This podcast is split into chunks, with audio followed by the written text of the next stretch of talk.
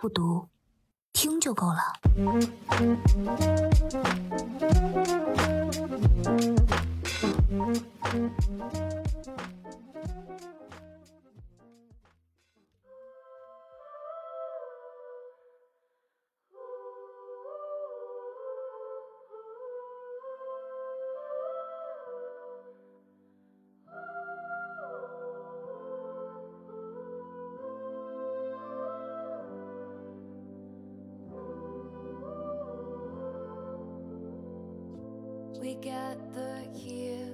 周呢，我们带大家了解了关于亲密关系暴力法律法规在历史中逐渐变化的这么一个过程，嗯，以及详细的阐述了儿童虐待还有家庭暴力的相关理论。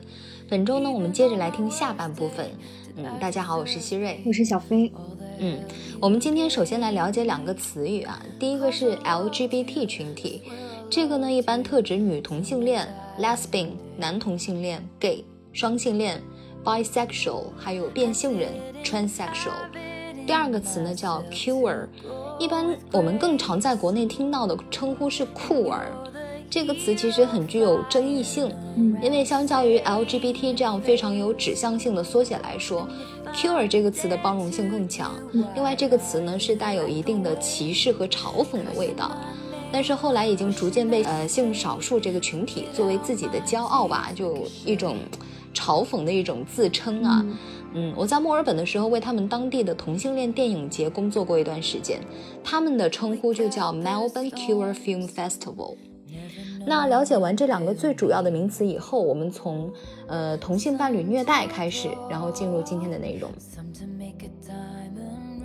女同性恋、男同性恋、双性恋，还有跨性别者这样的性少数群体呢，在我们的社会中非常容易受到边缘化和价值贬损的伤害。嗯，因为在异性关系中，为遭受亲密关系暴力的女性受害者而谋求的那些改变，还有政策回应，其实并没有很好的做到同等的转化到同性恋群体的身上。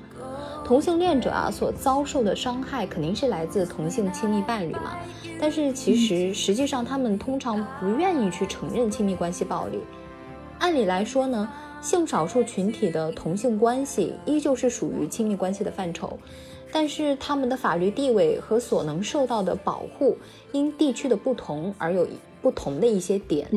美国有六个州同意向同性伴侣。嗯，就是发布这个国家颁发的结婚证，并且呢赋予州一级的配偶权利，但是在其他的有三十九个州，州法律或者说是宪法规定，婚姻啊仅限于男女关系。嗯，而且在同性伴侣之间有一个问题很值得我们注意，就是一般来说我们会对犯罪者还有受害者有一个传统的一个刻板印象，比如说犯罪者通常觉得他们又高大又强壮。但是受害者呢就很弱小，是。可是这其实不一定是真实的现实情况。再比如说，人们认为男人之间打架斗殴是一个很常见的行为，但女人之间可能就会少很多。对，感觉女人就不会打架，是吗？女人可比男人可凶多了。像这种类似的错误见解呢，其实都需要我们去面对同性关系。呃，迫使我们要去重新考虑亲密关系虐待受害者的一个身份。嗯，那由于缺乏对同性家庭虐待的一个统一的定义，所以我们很难对双性恋或者女同性恋这种关系当中的虐待和暴力进行比较研究。呃，但是在针对妇女实施的家庭暴力行为被承认了以后，同性恋的亲密关系暴力也得到了一个初步的承认。嗯，而且专家们随着时间的那个推移，他达成了一项共识，就是虐待的共同特征并不会转化为类似的受害情况。怎么理解这句话呢？我们接地气的一点来说，就是这可以帮助人们把双性恋和同性恋伴侣虐待的方式和异性伴侣虐待的方式区分开来，而且让人们注意到同性恋群体遭受伴侣虐待的这一个事实。那。呃，另一个定义呢，就试图说明异性伴侣亲密关系虐待和同性伴侣亲密关系虐待也有一些相似的地方。全美反暴力联盟在二零一二年提出了一个定义是什么呢？就是呃，亲密关系虐待被定义为施暴者利用一种行为模式来对受害者施加和维持控制。在这样的情况下，存在亲密、爱还有依赖的关系。那根据这个定义呢，呃，异性伴侣亲密关系虐待和同性伴侣亲密关系虐待行为是相似的。我们大致了解了一些定义以后，再来详细的看一看。首先从男同性恋开始，亲密关系虐待呢是当今男同性恋面临的一个主要的一个健康方面的问题。此外还有。you know 药物滥用啊，还有艾滋病啊等等。I don't know。另外，我可不知道。另外，对于男同性恋们来说，还有一个很大的问题，就是他们对同性恋暴力总是采取一种沉默的行为，以及要面临别人的恐同的一个反应的风险。很多人提到同性恋，其实还是带有一种为什么？不能说是反对吧，但至少是不支持的一个态度。对，所以如果他们想要去害怕，怎么说呢？就遭受到身体虐待的那些男同性恋受害者们，如果他们想要去举报这个问题，首先他们必须要克服社会障碍，然后还要克服自己的一些心理障碍，因为他们可能在举报自己得到这个呃虐待行为的时候，他们要面临的是别人的歧视。嗯，这其实从根本上就助长了同性恋还有双性恋的男子不愿意去举报亲密关系暴力的行为。对于男同性恋来说呢，无处不在的同性恋恐惧，还有其他虐待的经历所带来的羞耻感，以及自我价值的贬损，会引发创伤后的应激反应，比如说愤怒、抑郁，还有恐惧。根据一项分析数据结果得知啊，与异性男女相比，同性恋群体遭受到亲密关系暴力的可能性呢，大约是异性男女的两倍。那接下来我们来看一下女同性恋受害者。根据全美反暴力计划联盟二零一二年的数据显示，女同性恋受害者占了百分之三十一点三，是所有性少数群体受害当中，呃。占比第二多的一个性取向数量，第一个是男同，嗯，而且呢，双性恋人群当中，对，而且双性恋人群当中，女性也更容易受到伤害。我们之前也说过了。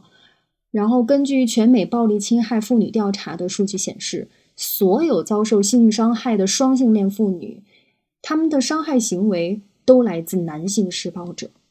嗯，那为什么女同性恋不愿意承认自己受虐的经历呢？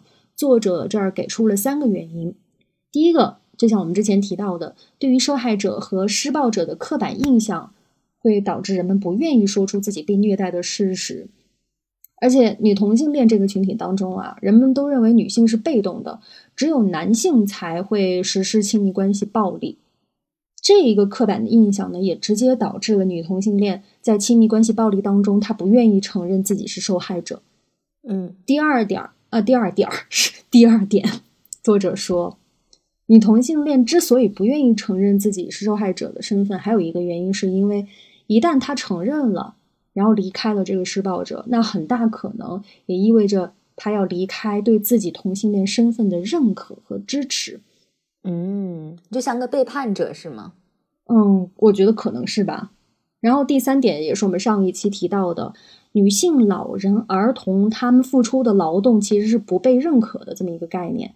女性的性别很大的影响了他们的独立和自理的能力，所以妇女通常都不具备与男人相同的这个收入。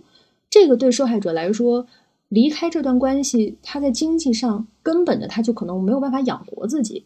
嗯，另外呢，同性亲密伴侣间的暴力很多啊，其实。都和异性恋是类似的，不管人的性取向是什么，亲密关系暴力的形式基本包括为身体、性、情感和经济。嗯，你猜猜这里面占比最大的是哪一个？我觉得是身体，或者说是性，可能是两个其中一个吧。嗯，那书里给出的答案其实是呃，属于心理虐待。那我们就来分析一下心理虐待好了。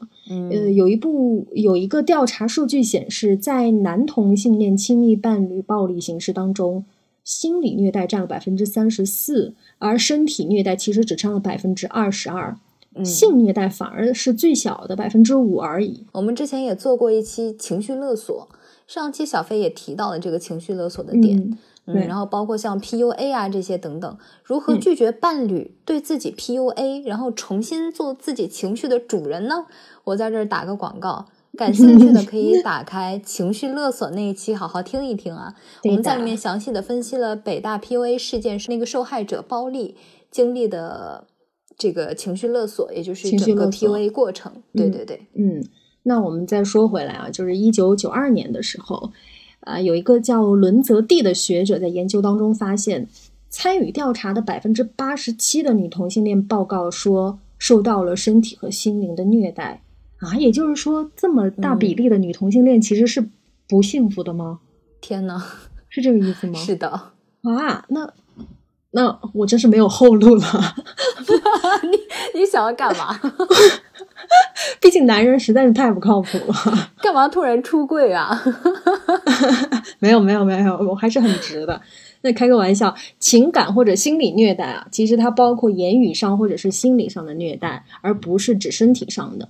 并且呢，情感或者心理虐待它是不构成犯罪的，虽然它还是随时出现在我们的生活当中，而且也可以彻底的摧毁一个人的生命。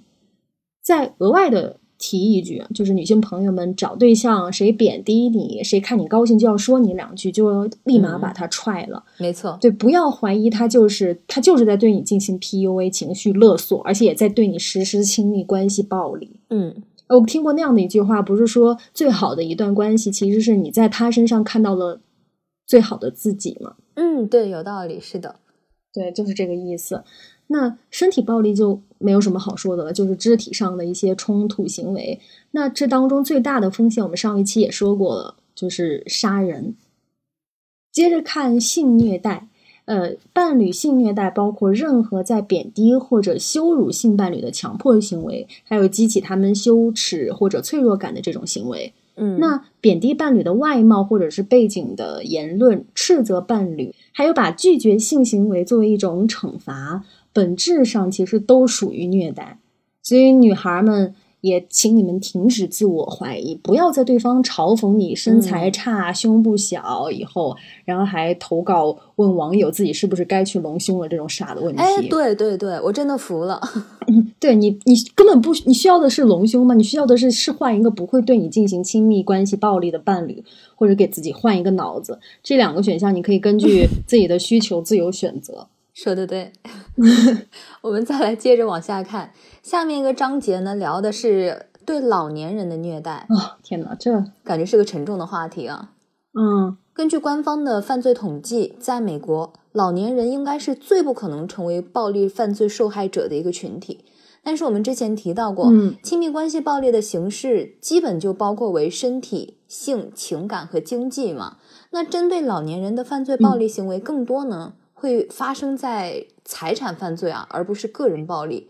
老年人退休之后呢，嗯，按理来说应该是一个享受他的退休的成果，然后享受这个幸福休闲时光的这么一段日子，对吧？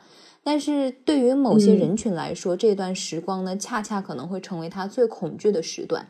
嗯，一直到二十世纪最后的二十五年，虐待老人依旧是一件很隐蔽的事情，并且随着人口快速老龄化。这个问题呢，依旧是在持续的增长，因为随着年龄的增长，个体需要额外的照顾和支持。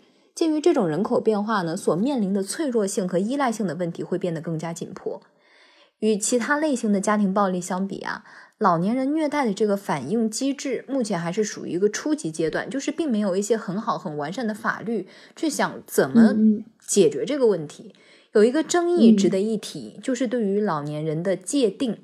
那小飞，你觉得究竟几岁才可以被称为老年人呢？我觉得，嗯，七十以上吧。那就过分了，好吗？老年人想说，求求你放我们一命。我觉得是七十以前的都是中青年了，中老青年。美国退休人员协会认为，五十岁或以上人群就属于老年人范畴了。可是，全美虐待老人这句话低调吧，不然感觉我们的。妈妈听到会很难过哎，没事，你再听着往下讲。全美虐待老年人中心啊，将六十岁以上的个体才定义为老年人，司法统计局呢则定义为六十五岁及以上的人才属于老年人。而且在嗯，但是就像你刚才提到的，我们其实，在一般常识性的概念中啊，你那个七十岁上是有一点过分啊。其实我觉得六十或者六十五岁及其以上的人群被定义为老年人是比较正常的一个范围，对吧？那我们从这点就看得出来，对老年人年龄的这个定义是一直有着差别的。实际上，美国所有的州还有联邦政府都有法律保护老年人免受虐待，但是对于老年人这个定义的差别，就直接导致了对究竟谁才有资格获得这样的保护产生了一个直接的争议。所以，可能就因为他们无法确定这个人这个年龄段究竟属不属于老年人，他究竟应不应该享受这些法律给他带来的保护，然后就没有办法有一个很很清晰的一个界定嘛，那就没办法很好的实施落实保护这个老人的这个政策。嗯，法律的擦边球是吗？有些人就会打这个。嗯，对，嗯，对对对。呃，另外，对于这个虐待行为的界定，所以对老年人来说也很重要，因为受害者辩护人或者是其他专业的人士的看法，也会直接的影响到相关案件的一个处理方式。举个例子啊，比如说这个案件它涉及的是虐待老人、家庭暴力还有晚年虐待，那针对老人的行为算是是故意的吗？有没有对老年人造成伤害，或者说存在伤害的一个风险啊？嗯，这都是要考虑的问题。根据二零零六年出版的《美国老年人法案修正案》对虐待的定义来看，虐待这个词代表着一造成了伤害、不合理的监禁、恐吓，或者可以造成身体伤害的残酷的惩罚，让使疼痛或者精神痛苦。二呢，就是包括护理人员在内的人员，为了避免身体伤害、精神痛苦或者精神疾病所必须的商品或服务的一个剥夺。研究表明，很多针对老年人的虐待行为都是由亲密关系暴力构成的。现在大约有百分之十四点一的非住院老人经历过身体、心理或者是性以及遗弃。甚至是财务剥削的一个虐待，到二零三零年，虐待老年人的调查数量，呃，预测可能会增加到百分之五十。那老年人会经历哪一些虐待呢？呃，可以归为三三类。第一类就是家庭相关或者是家庭的一个虐待，第二个就是他们如果去了什么什么机构，那些机构也会虐待他。嗯，第三呢？其实啊，很难过，是属于他们的一种自我遗弃和自我虐待。家庭虐待其实很好理解，就是来自家庭的呃，来自家人的一个亲密关系暴力。机构虐待也很好理解，是针对生活在长期护理机构的那些老人。其实不管环境怎么样，虐待模式和家庭虐待的形式都是相似的，比如说殴打老人啊，不给老人吃饭啊，还有辱骂老人等等。所以，至于自我虐待呢，就是说老年人自己不给自己提供足够的一个食物、衣服，还有住所、个人卫生、药物等等。因为呃，人老了嘛，他很多时候是没有办法那么完美的照顾到自己的。嗯，还有一些甚至是可能，比如说想要给子女留下来，他自己就根本就不爱自己啊，舍不得。对，这也是中国老人的一个很明显的呃特点。嗯，那实际上在任何类型的虐待当中，虐待其实是可以主动的，也可以是被动的。这个特指故意虐待老年人和善意忽视老年人之间的一个区别。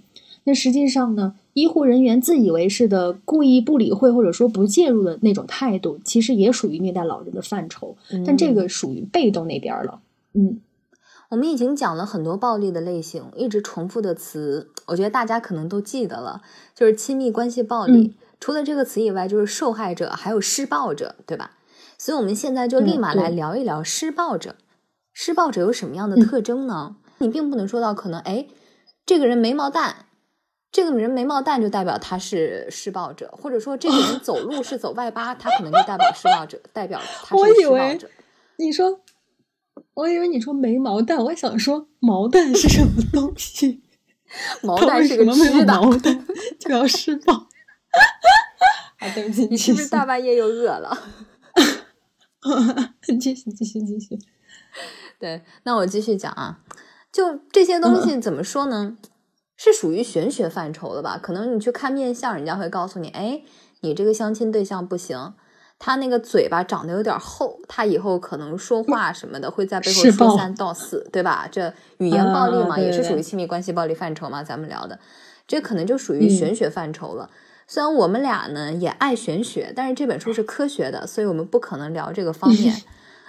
无论如何，根据文献回顾。施暴者依旧有一些特征啊，是有迹可循的。他们通常是表现为冲动的、有攻击性的、对亲密关系感到恐惧的，然后情感依赖的、对被遗弃有恐惧感的，还有自我功能受损，在心理方面可能有一点强迫症吧，就是咱们说的偏执、边缘性人格、消极攻击、自恋，然后到反社会人格。但你别说这些里边，我觉得好多我都符合，怎么办？都是 你说自恋吗？倒是也没有，就比如说什么 心理方面反社会，完蛋了！我觉得我现在是不是应该先举报自己？好，不聊我，我们先来看一下其他的施暴者的一个详细描述。首先是怎么样呢？他们会有控制行为，施暴者非常喜欢支配受害者。无论是从受害者的穿着打扮，或者说是行为，都喜欢控制对方。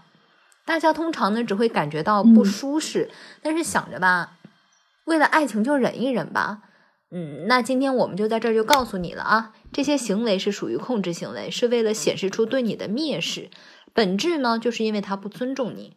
你男朋友说你胖，说你腰粗，严重点说你胸没有某某某大，这些行为当然不犯法了，但这些行为就是精神控制，就是 PUA。第二个呢，他们会怎么样？他们会恐吓，就是让别人感觉到对他有一个恐惧的这么一个感觉。这个东西是通过暴力，或者说是对即将发生的暴力的感知来实现的。怎么理解呢？比如说，呃，重复虐待的这个受害者啊，他回忆起犯罪者的一个特殊的眼神，就像他们两个之间某种特殊的信号，这种感觉就是一个特殊的警告的一个信号。我就突然想到小的时候，你 get 吧？就爸妈可能一个眼神，对你就知道你完蛋了，就是那种意思。那他们也是施暴者，对吧？其实是算的，对。所以对于这样的行为呢，严重一点的，这个人会在家里用武器去恐吓你，或者在宠物身上使用那个武器。到这个时候了，他做的这些行为已经是怎么说呢？可以解释为是对权力最终的一个展示的步骤了。这意味着下一步你可能需要立马离开，或者说你这时候再离开的话，可能离开都已经不够了。你知道会发生什么？不用我说。嗯嗯，刚刚提到了一个动物虐待，嗯，其实这个实施亲密关系暴力的成年人是经常会用虐待受害者的宠物，呃，作为恐吓和控制受害者的手段的。没错，我之前前两天才看了一个这个类型的案件，等我们下期不读有话说的时候，再把那个案件给大家聊一聊。嗯，好呢，好呢。那呃，第一个操纵施暴者，他会被称为操纵的大师。在一次辱骂之后，他让你原谅他，这是家常便饭的。然后礼物和鲜花，这时候通常也会伴随着“说我再也不会了”这种话出现。嗯，那。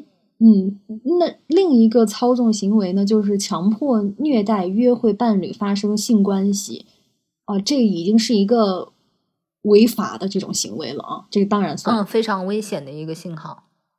对，还有第二个呢，是过度的规则和制定。我们都知道，亲密关系是建立在什么样的基础之上的呢？你觉得呢？良好的亲密关系，平等、尊重，对。对，这是最基本的。对，呃，当当一方制定了另外一方必须遵守的这个规则的时候，这也意味着基于支配地位的不平等的关系就出现了。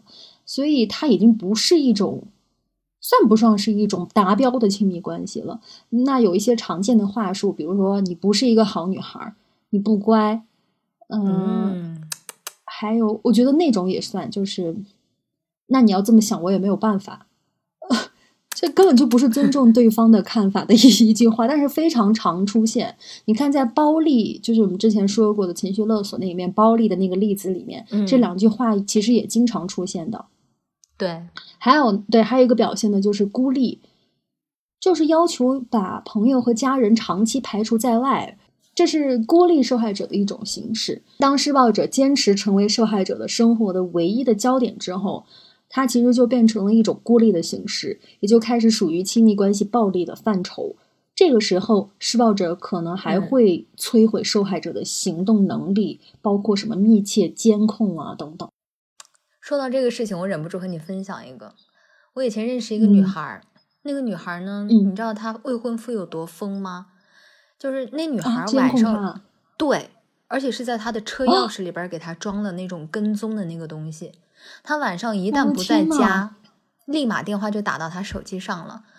她因为知道对方就特别喜欢控制她出去玩的这个行为，女孩就会尽量会骗一下男朋友，就说没有，我已经我已经睡了。然后男生男方就说，呃，好吧，那你睡吧。不，男的不拆穿他，最绝的是什么？可能半小时就出现在女孩在那个酒吧里边，就很自然的坐下来跟他打招呼了。天呐，我的鸡皮疙瘩！是，而且是真真。然后，但也不不会质问，不会，就这么就出现了。这个事情是真真实实的，而且我见过那个男方有多疯。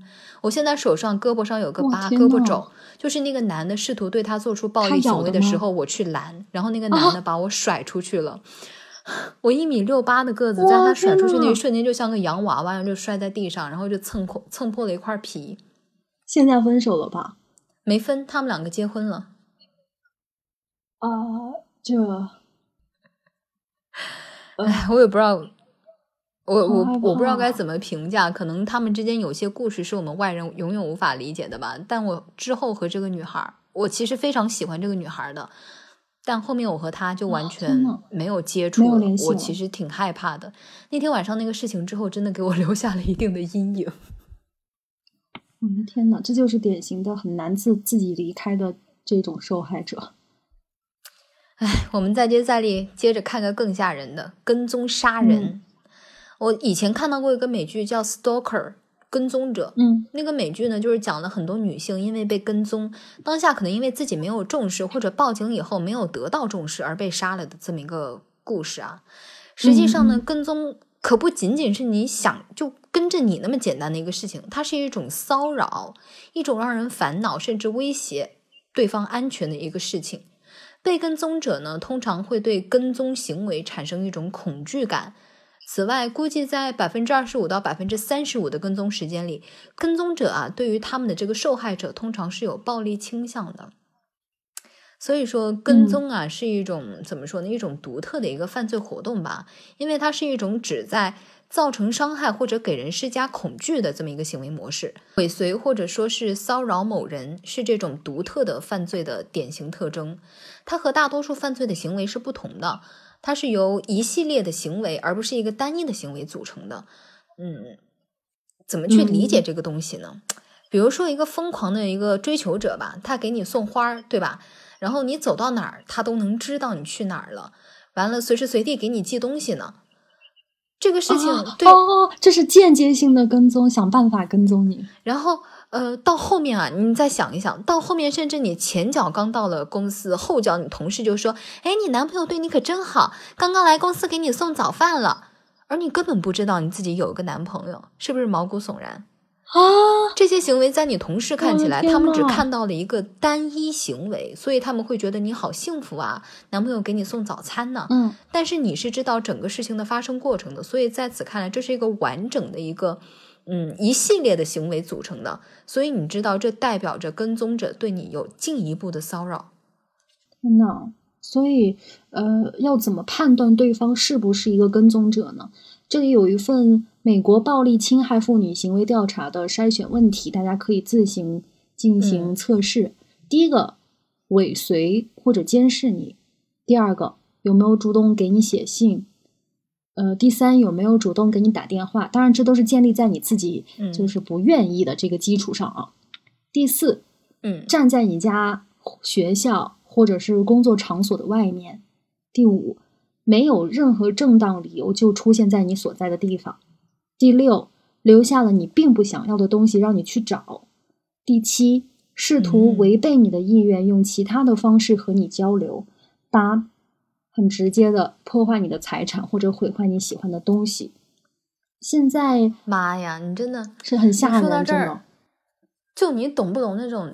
现在为什么很多女孩在大街上不愿意把联系方式给陌生人？对对对对对，真的就是，我觉得我们真的随时随地都在经历一种男性感觉不到的那种恐惧感。嗯，之前我不是跟你说，在车上就是观察到我我在哪儿工作，然后甚至观察到那个男的我的一些我住哪儿，我在对对对那个男的，他当时可怕到我不知道为什么，我换了造型换了发型，他还是能一眼认出我。所以那天下车之后，我猛我。混在人群中狂奔跑走了，他在背后一直在喊，我就当听不到。我当时真的毛骨悚然，我特别怕他追上来，那可怎么办？我们俩也有一次啊，你还记得吗？在去大学的那个地铁上那一次是吗？我的天呐！而且我当时我真的不知道，就是，而且我当时已就是已经病入膏肓，戴着个口罩，可是我居然从他某一个角度看到他一直在很隐秘的拿着那个手机在拍我们。俩，而且我为什么记得是哪个角度吗？因为你看到对面那个玻璃的那个对那个对，我看到玻璃，对，我的妈呀，右斜四十五度。为什么知道我们呃大家我们我们俩不是在自恋吗？为什么知道是在拍我们俩呢？因为他不仅在地铁上，他还跟着我们下了地铁，然后我们停他也停，我们俩还换了车厢，对，他就来找我们，对，而且我们俩是坐在中间，他也因为正常在地铁都是站两边嘛，嗯，他。地铁都没有人，都空了，他就站在我们俩中间，对对，就站那儿。而且我们走快，他也走快；我们跑，他也跑。最后幸好是我们拉到两两另外两个不认识的女学生，说我们一起走，然后怎么样，好像跑了才把他甩掉。啊，现所以是，反正后面没劲儿，他跟我们一起出地铁口，是特别牛逼一种人。嗯，而且现现在这种像这种类似的跟踪行为，其实已经不仅仅是发生在现实生活当中的了，随着。科学技术的这样一个发展，网络上也存在跟踪行为。比如说，他通过你的照片、你的定位，就可以轻易的知道你的生活习惯、家庭住址和工作单位这些微博这些东西动态。妈呀！所以至于名字呢，现在人的名字根本就不是一个秘密吧？是，嗯。那除此之外呢？这些特征在跟踪行为犯罪者当中也很常见，而且大多数是异性恋，并且是单身。并且诱惑犯罪的前科哦，并且有过犯罪的前科，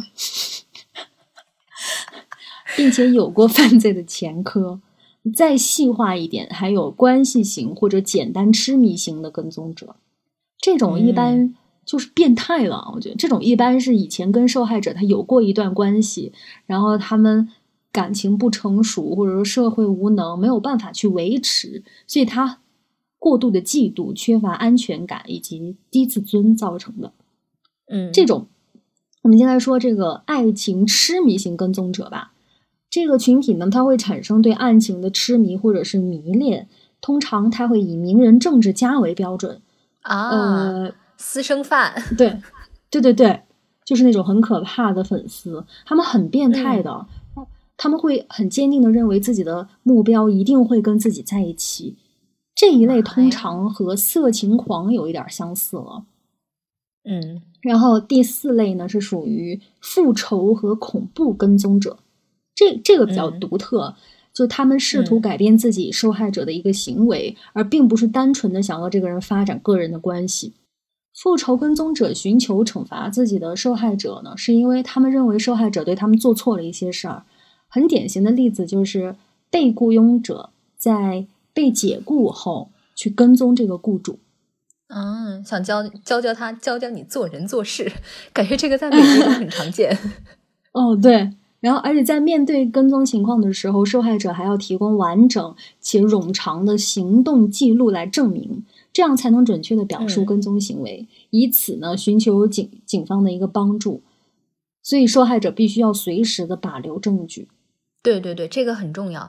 包括在，其实这本书讲的大多数是美国，包括一些西方国家的一些可能法律啊、例子啊。对对对，但是无论在哪个国家吧，这一点都非常重要。一旦你目前已经感觉到不舒服、不正常了，你一定要随时留下所有可以留下的证据，作为你报警时候的一个解释和说明。这些东西才可以支撑支撑你的这个东西是真实的，那可以帮助警方迅速的保护你。嗯。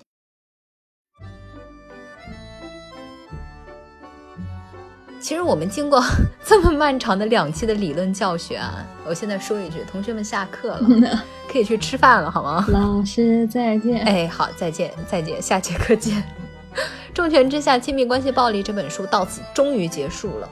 这本书从多个角度对亲密关系暴力的心理和社会成因呢进行了分析研究，可以说是一本非常广泛的一本参考书。